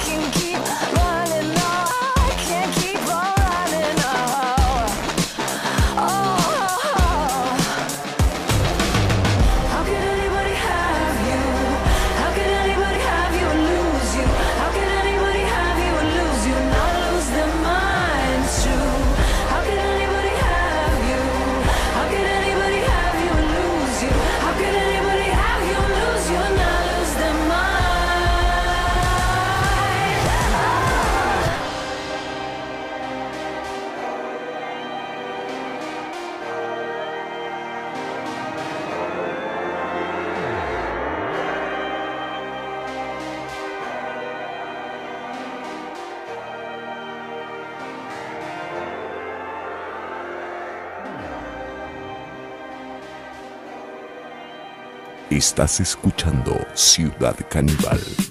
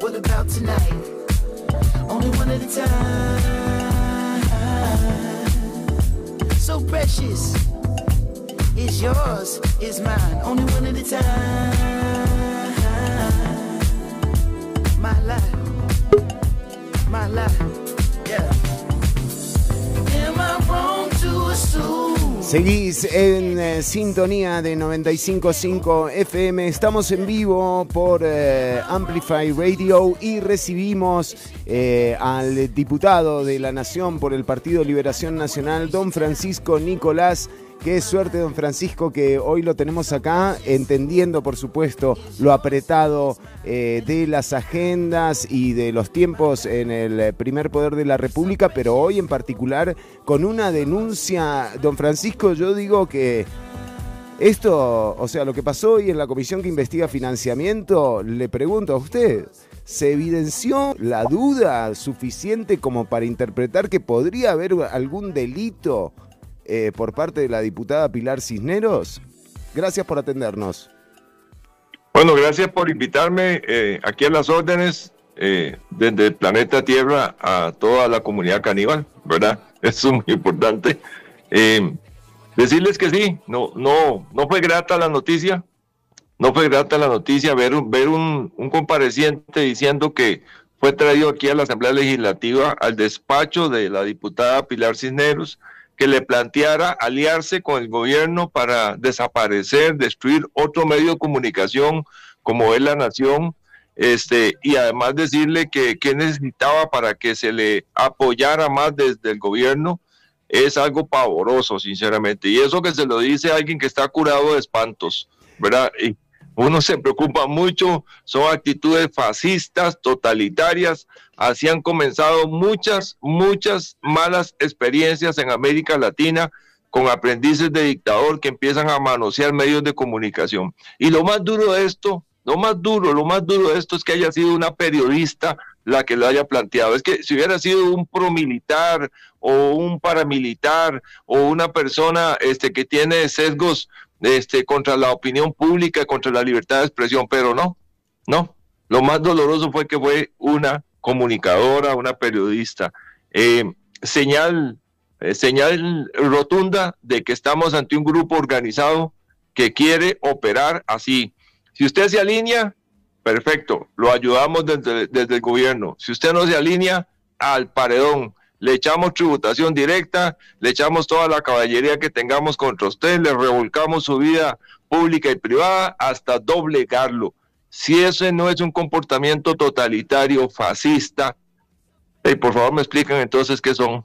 Don eh, Francisco Nicolás, también le quiero consultar sobre algo que escuchamos en la cobertura de hoy eh, de la comparecencia de Leonel Baruch y de los funcionarios del BCT en la comisión que investiga el financiamiento eh, político. Doña Pilar Cisneros en un momento lo reta a Leonel Baruch a, un, al sometimiento de un detector de mentiras para ver quién miente. Bueno, don Leonel Baruch, ¿yo escuché mal o le aceptó y además redobló la apuesta de doña Pilar Cisneros diciendo, bueno, yo me someto al detector de mentiras, pero tráigame al presidente de la República y a don Nogui Acosta que mienten todos los días, o por ahí anduvo la cosa, no sé. Tal cual, tal cual, así fue. Don Leonel, este, eh, de manera muy sincera le dijo que sí, sí voy a ese circo, como se llame, que quiere montar la diputada Cisneros, pero vea qué interesante eh, no solamente don Leonel dobla la, solicitud de la diputada Cineros, sino que además yo mismo le propongo a la diputada Cineros, vea, por la quinta parte de lo que ha dicho don Leonel, de usted, yo hubiese, hubiese llevado a esa persona al Ministerio Público. Lleve a don Leonel al Ministerio Público, preséntelo ante las autoridades del Ministerio Público, los fiscales, y dígale que él es un mentiroso como ella lo trató. Dígale, dígale delante de un juez, pero no se atreve. Ahí ante la prensa dijo que no, que por si era perder el tiempo llevarlo ante el Ministerio Público porque era palabra contra palabra. Entonces, entonces, señora Cisnero, si es palabra contra palabra, si así es como usted valora la realidad de los hechos, yo le creo a don Lionel. Le creo a don Lionel, diputada Cisnero, le creo, porque no es la primera vez que le agarramos a usted en curva, ¿verdad? Haciendo rayados en doble línea y haciendo piruetas este, eh, peligrosas, temerarias. Eh, ya basta, doña Pilar, de movilizar la verdad hacia donde usted le convenga como si fuera un dial que tiene usted en sus manos esta situación que se dio hoy en la comisión eh, que investiga el financiamiento también eh, podría repercutir, eh, bueno, el acta, yo no sé esto, porque realmente uno se, se, pregunta, aquí no hubo tráfico de influencias, aquí no hubo coadyuvancia, aquí no hubo esos delitos que estipula la ley anticorrupción, realmente me quedan las dudas, por lo menos que se investigue, ¿verdad? Yo voy a pedir el acta y la voy a estudiar con un grupo de abogados porque creo que la denuncia es muy delicada es muy delicada, vea.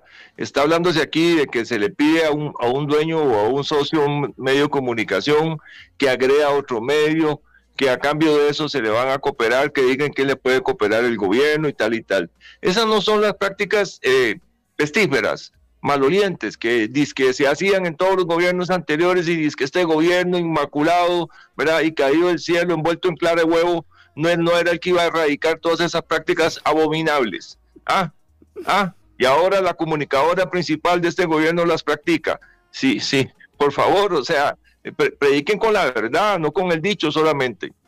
Don eh, Francisco Nicolás, también sabemos que están con las, con las agendas muy ajustadas en la Asamblea Legislativa. Otro de los grandes errores de este gobierno, sin duda, fue el procedimiento abreviado eh, con el que se trató de, extorsionar al primer poder de la República por un tema de urgencia en torno a las prisiones preventivas y, a, otro, a otro proyecto de ley, era 23.090. Pero eh, ya casi estamos llegando, don Francisco, a la votación de jornadas 4.3. Usted ha tenido una posición muy clara en torno a este proyecto, cada vez se ha ido aclarando más, de hecho, eh, pero le quería preguntar, ¿qué futuro le ve a jornadas 4.3 con todo esto que también forma parte del entorno eh, que ha dinamitado el eh, Poder Ejecutivo a través de, de su estrategia errada, ¿verdad? Sí, yo, yo creo varias cosas en preciso. Uno, estamos en una banda transportadora, por así llamarlo, inevitable. Estamos cayendo en un proceso de guillotina donde ya no se puede discutir ninguna moción. Vamos por la 300 y tanto. Vamos a durar y costarle al país tres semanas más, eh, eh, votando nada más cada una de las mociones que resta, hasta llegar a la votación final. Mi instinto político me indica que probablemente tengan ellos los 29 votos para poder aprobarla, pero en primer debate y no se repartan nada, porque por lo menos van a haber 20 firmas de diputadas y diputados conscientes de lo destructivo que es socialmente, de lo agresivo que es contra la mujer trabajadora, de lo indeseable que es para el trabajador que tenga que someterse a 12 horas laborales y lo vamos a consultar en la sala constitucional. Y espero, con respeto lo digo, que los altos jueces de la sala constitucional vean la realidad de este proyecto. Es un proyecto que transgrede rotundamente no solamente la legislación nacional, no solamente la constitución política que las cataloga de excepcionales, no, no, no ya establecidas, no excepcionales, es decir, en estados de guerra, conflagración, emergencia, etcétera, la tratan de normalizar, pero no solamente a nivel de constitución política, de tratados internacionales. El tratado con la OIT número uno y otros más indican que no es conveniente y no se acepta la jornada más allá de ocho horas. Ahí es donde verdaderamente se va a ganar el pulso contra estas nefastas jornadas 4x3. Después de eso, vamos a hacer recolección de daños y va a ver usted cómo vamos a señalar a los responsables que nos metieron en esta banda transportadora. Esa es la crónica de lo que va a suceder aquí, mi estimado. Don Francisco Nicolás, eh, le agradecemos el tiempo que le ha dedicado a la audiencia y por supuesto eh, viene plenario. Quitamos a la orden. Con mucho gusto, un gran abrazo a todos desde Planeta Asamblea Legislativa.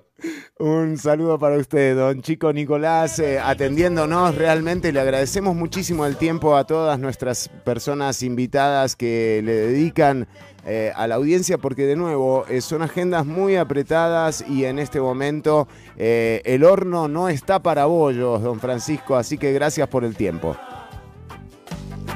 Hasta la próxima. Seguimos con música, seguí escuchando 955 FM. Un saludo para la gente de Nova Hits. Chau, chau. Volvemos en un ratito nada más. Noga eres.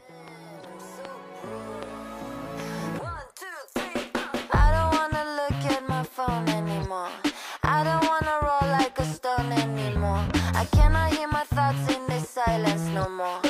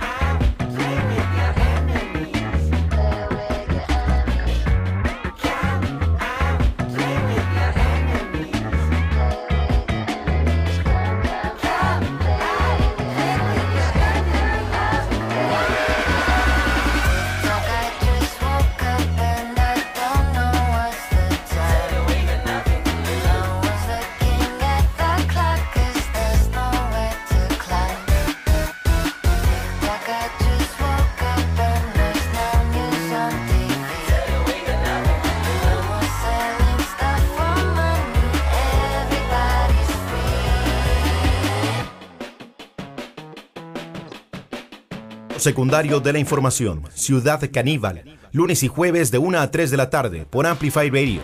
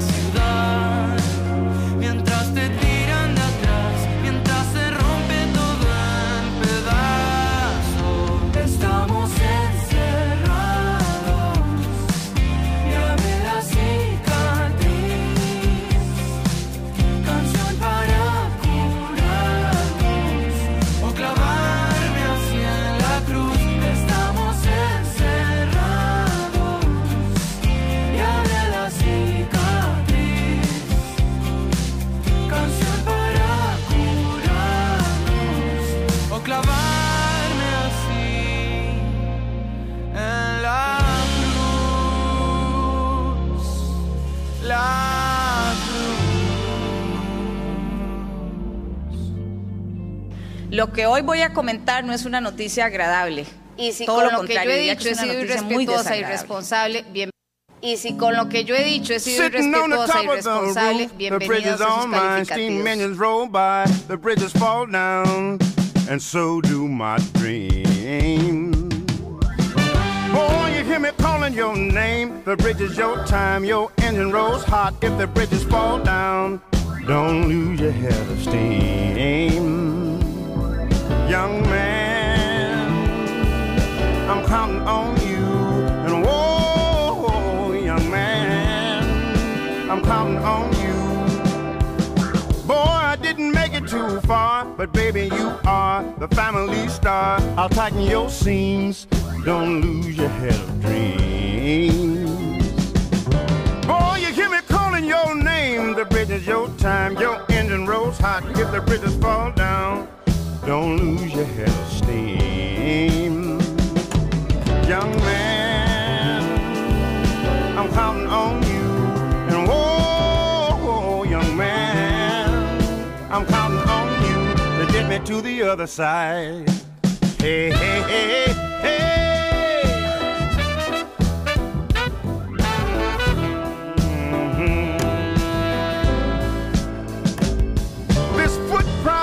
Ground is new. Whatever you do is up to you. But do me this, do. Don't lose your head of dreams. Young man, I'm counting on you.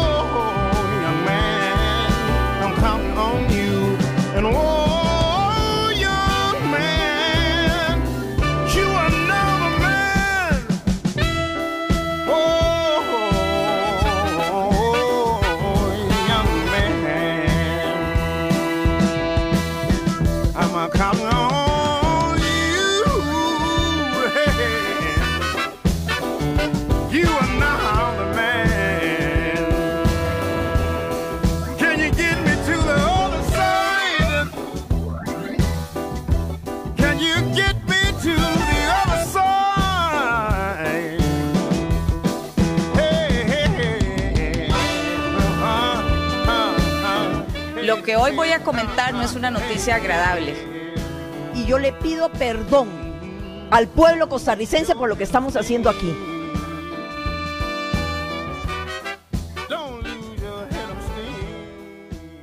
Estás escuchando Ciudad Caníbal.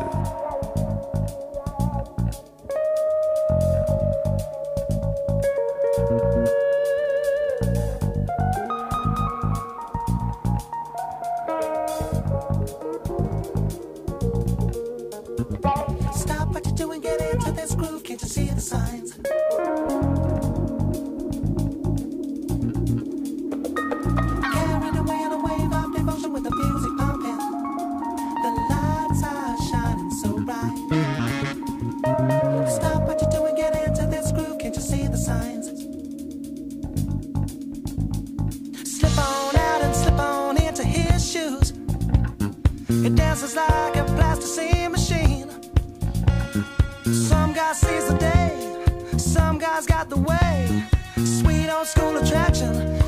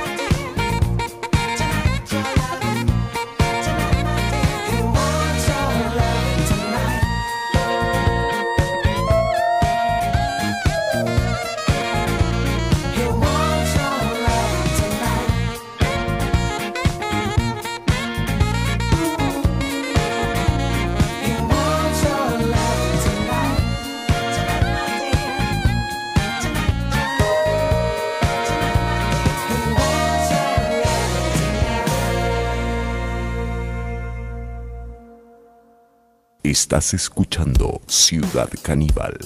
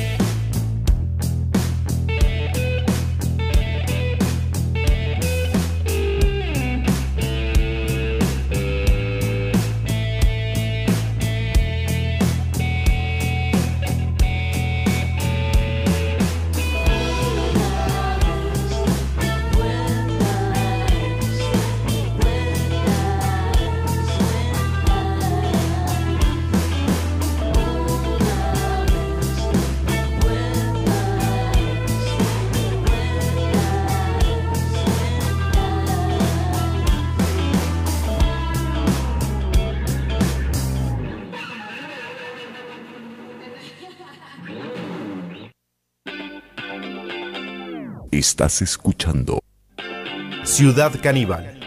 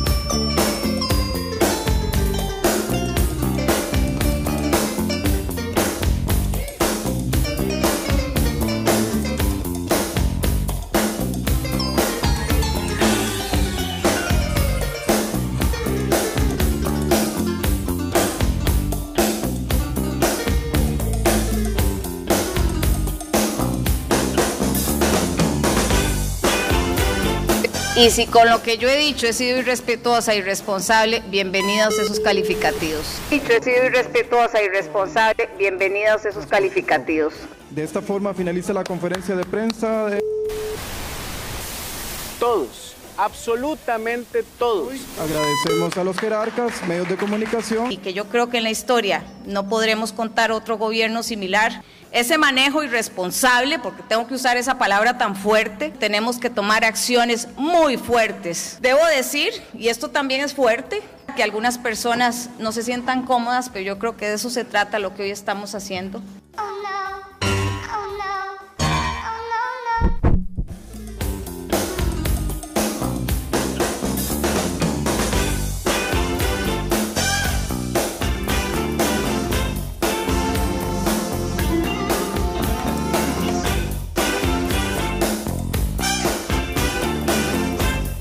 esto dicho, debo decirles que queda claro que la legislación actual del modelo de servicios de salud es financieramente, es financieramente insostenible. Financieramente insostenible. Sí, señor, ya lo dije. Sí lo dije, sí lo dije. Lo que hoy voy a comentar no es una noticia agradable. Todo lo contrario, diría que es una noticia muy desagradable. Que ya vamos llegando, ya vamos llegando y ya les vamos llegando. A partir de los años 59-60 se reforma la constitución política para que en un plan sumamente ambicioso la Caja Costarricense del Seguro Social pasara de un esquema de atención solo asegurados a un modelo maravilloso si lo quieren ver desde el punto de vista de los derechos humanos, pero sumamente costoso. Y si con lo que yo he dicho he sido irrespetuosa, irresponsable, bienvenidos esos calificativos. Pasamos a la atención universal. Nosotros no vamos a tomar decisiones irresponsables. Hicimos una suspensión de todas las construcciones. Lo hicimos porque queremos que la caja nos dure por muchos años. Este concepto, que lo llamamos cifras maquilladas, palabras que son groseras, ¿verdad? Por lo menos a mí el término cifras maquilladas me parece que es fuerte y creo que esa es la idea, que sea fuerte. Eh, eso ha permitido también que la plata se escurra como cual río acelerado, ¿verdad? ¿Qué le propuso, doña Pilar? Eh, muy, la- muy lamentablemente, eh, doña Pilar, en su posición de vehemente defensora del gobierno, entre muchos de los temas que me planteó, me plantearon algunos temas que me inquietaron seriamente. El primero de ellos fue el que me pidió que debiéramos, me refiero a hacer hoy, coadyuvar con el gobierno en el amparo que había presentado la Nación por el tema de Parque Vivo, además de que debiera el diario CR hoy eh, apoyar los intereses del gobierno de que la nación desaparezca, porque según ella convenía los intereses de hoy. ¿A cambio de qué podía hacer yo para que eh, el medio digital CR hoy sea más proclive a las cosas del gobierno? Muy grave. ¿Quién dijo miedo? Nosotros. Escuchábamos eh, una de las partes, eh, bueno, que nos han preparado la gente de producción del programa, eh, una actualidad que no da respiro. mm, lo cierto es que conviene hacer caso de lo que recomendaba nuestra segunda invitada de hoy. Recordemos, hoy estuvieron Ariel Robles del Frente Amplio, estuvo don Francisco Nicolás eh, del Partido Liberación Nacional y ni siquiera en visto tengo los mensajes de doña Pilar Cisneros, a quien le pedí el tiempo para hablar en el programa. Eh, le dije apúntese, doña Pilar, esto es muy grave. Eh, y bueno, ni en visto, pero seguramente, seguramente mm, habrá respuesta en torno a esto. Habrá que ver si es lo suficientemente meritoria la sospecha que levanta la denuncia de don Leonel Baruch como para que las respuestas se den en un tribunal o si eh, las dará de alguna forma eh, doña Pilar Cisneros, que ya se abrió Twitter, también la etiqueté en Twitter, pero ni, ni bola, che. Cosas que pasan. Eh, bueno, nosotras eh, nos despedimos, querida audiencia, eh, con la esperanza de que este programa resulte de alguna forma enriquecedor, como la ruta del arroz a los financistas de Rodrigo Chávez, pero no, en este caso para ustedes, querida audiencia, y que también puedan sacar algunas conclusiones en torno a lo que se ha charlado el día de hoy. Saludos a la producción de CCE, serán dados. Bueno, también eh, vamos con mensajes de la audiencia. Nos dice Jeffrey Sandí, Planeta Asamblea Legislativa. Cof, cof, cof. Sí, Ciudad Cannabis. Eh, bueno, Kat, eh, desde la gente de Twitch, también un saludo para todas ustedes, queridas y queridos que siguen el canal de Ciudad Caníbal en Twitch. Recordá en redes también, bueno, en Instagram, eh, Ciudad Caníbal, en Twitter, arroba chironicc. Ignacio nos dice, hoy solo vine a escuchar, pero un saludote. Un abrazo, Ignacio, para vos también. A Vero Fernández que dice qué máxima invitada Juliana Martínez. El jueves que viene tenemos a don Álvaro Ramos, eh, el expresidente ejecutivo de la Caja Costarricense del Seguro Social en Ciudad Caníbal.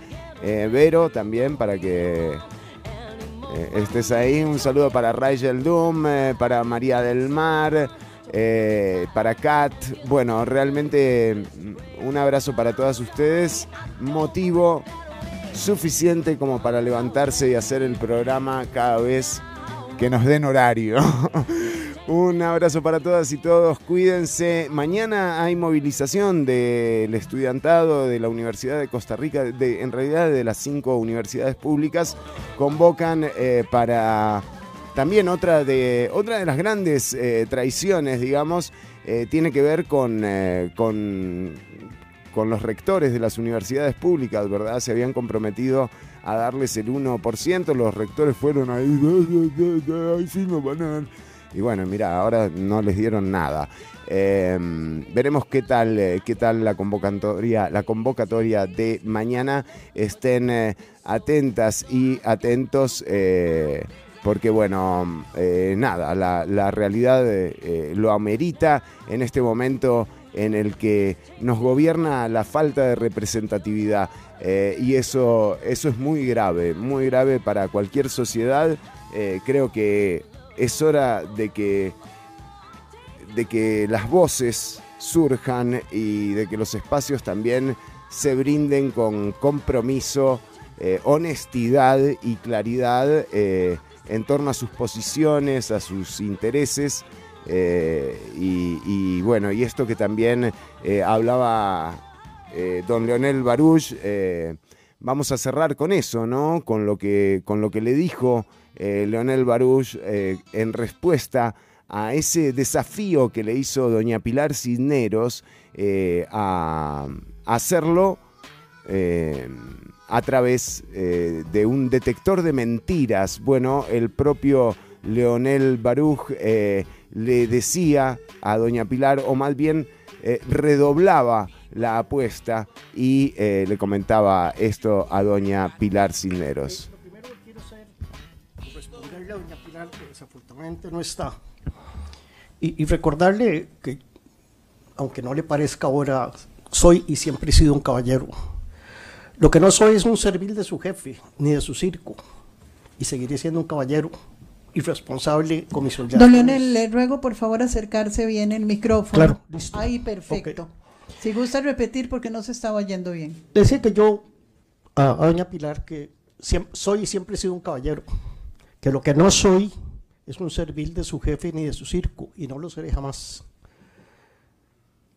Y el tema del reto que me hace con un, eh, detector de mentiras me parece interesante, pero podríamos ser varios ahí. Vamos, que traiga un novia Costa y traiga al presidente de la República. Así, sí, todos nos juntamos con un montón de cables y vamos a ver quién es el que dice la verdad y quién dice la mentira, incluyendo a doña Pilar. A ese sí me apunto, yo no tengo ningún problema. Es un circo bonito, si eso es lo que les gusta el circo. Ahora, si me permite, Tenemos eh, ya eh, el final del programa, pero también vamos a hacer justicia con eh, quienes nos quienes eh, nos envían mensajes a través del 87 95 5 95 5. Eh, vamos a decir eh, qué programazos están tirando un abrazo también para vos. Eh, debería ser compartido enormemente. Bueno, un abrazo, eh, Ron. eh, para vos eh, claro y que gracias. bases Eh, de la nos democracia es una ciudadanía informada. De ello dependen las decisiones que todos tomamos, pero también dependen para conocer efectivamente el trabajo que realiza el gobierno, que se supone debe estar al servicio de los ciudadanos y no al servicio de los gobernantes. Garantizar la existencia de múltiples medios de comunicación a través de los cuales recibir esa información y con la mayor diversidad. Bueno, el, eh, realmente sí fue un bombazo lo que tiró hoy don Leonel Baruch. eh, sí eh, generó las dudas que hemos esbozado aquí en el espacio, pero también, también eh, deja deja mal parado a los medios de comunicación, ¿verdad? Porque de nuevo, doña Pilar viene de los medios de comunicación. como actuar del gobierno van siendo cada vez más evidentes. La- las falsedades desde el poder político es hoy uno de los mayores desafíos que ponen en riesgo la democracia. La posverdad, como llaman los politólogos, basada en la desinformación y la mentira, se constituye en uno de los peores ataques a la vida democrática. Como- Gente, nos despedimos, ya nos hemos sobrepasado del horario de emisión, pero recordad, el próximo jueves Álvaro Ramos en Ciudad Caníbal y actualización en torno a eh, las eh, acciones que se vayan tomando, también la discusión, la manifestación de mañana del sector de la educación. Quiero saber, como son jóvenes y todavía no han llevado palo en la vida, tal vez no saben lo que es llevar palo en la vida. Chau, chau, gente, pasarlo bien eh, y gracias por los mensajes. Un abrazo para todas y todos los que han estado atentos eh, de la transmisión de Ciudad Caníbal. Pido perdón Toda persona que al pueblo costarricense por lo que estamos haciendo aquí. Chau, chau, gente. Pasarlo bien eh, hasta el próximo jueves que nos encontremos nuevamente en vivo por 955 FM o los enlaces que están siempre en los posteos. Encontrás este episodio y otros episodios de Ciudad Caníbal en Spotify. eh, y también en los sitios web tanto de Nova como de Amplify. Eh, no, no te lo pierdas, es un momento como para estar atento y atenta de lo que pasa. Chau, chau. Hasta aquí una emisión más, o menos, de Ciudad Caníbal. En vivo los lunes y jueves de 1 a 3 de la tarde por Amplify Radio.